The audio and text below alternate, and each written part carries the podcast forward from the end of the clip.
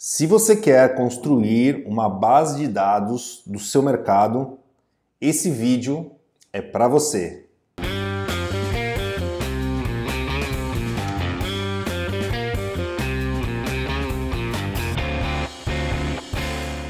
Ó, oh, mas não esquece, tá? Curte aí o, o nosso canal, tá? aperta o sininho que você vai receber uma notificação toda vez que a gente lançar um vídeo novo.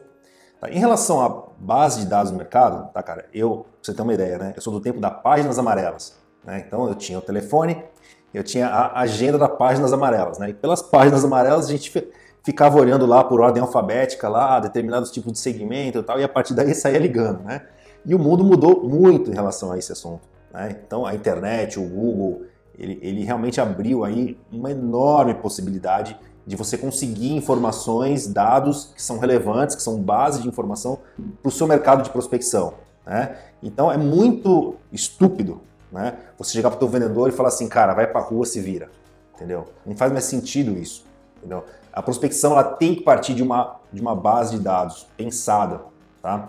Agora, existem empresas hoje que vendem essas bases de dados. Né? Se você tiver um orçamento para isso, é bem legal. Tá? É bem legal você usar desse, desse recurso. Tá? Existe a possibilidade de usar o Google tá? de uma maneira simples ou de uma maneira mais avançada.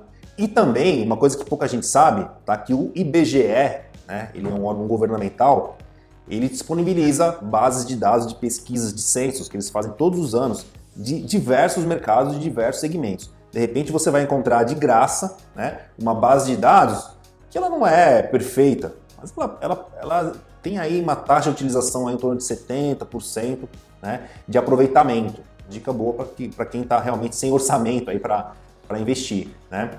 E toda essa base de dados que você conseguir, né, você tem que digitalizar, ela não pode ser mais no papel, né? Isso já está muito ultrapassado, entendeu?